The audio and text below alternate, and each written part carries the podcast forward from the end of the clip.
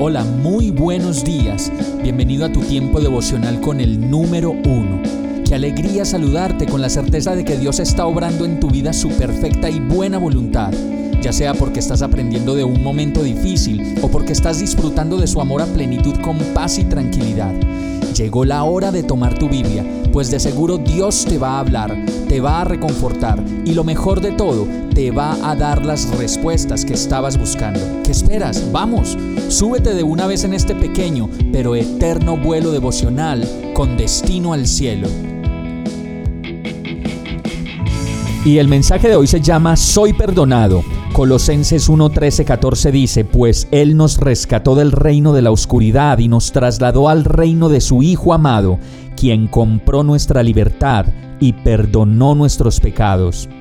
Nuestros pecados son como situaciones llenas de oscuridad que no nos dejan ver, ni mucho menos seguir adelante en la vida, pues el pecado nos enreda y nos detiene en el propósito de vida que Dios planeó para nosotros.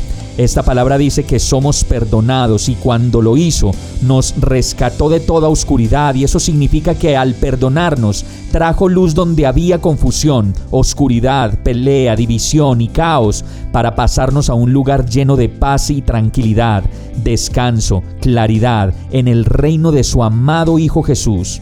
Qué impresionante es el nombre de Jesús, en ese lugar donde ya no lidiamos con las tensiones de la contradicción y el pecado, sino que podemos descansar en su presencia llena de luz y paz.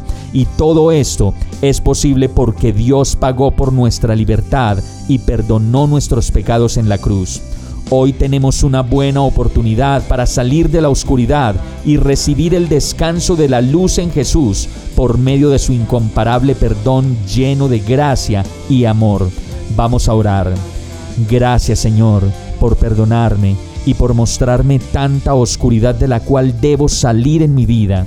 Transfórmame, cámbiame y decido recibir tu perdón y pasar a ese lugar de descanso en Jesús nombre sobre todo nombre y mi guardador fiel.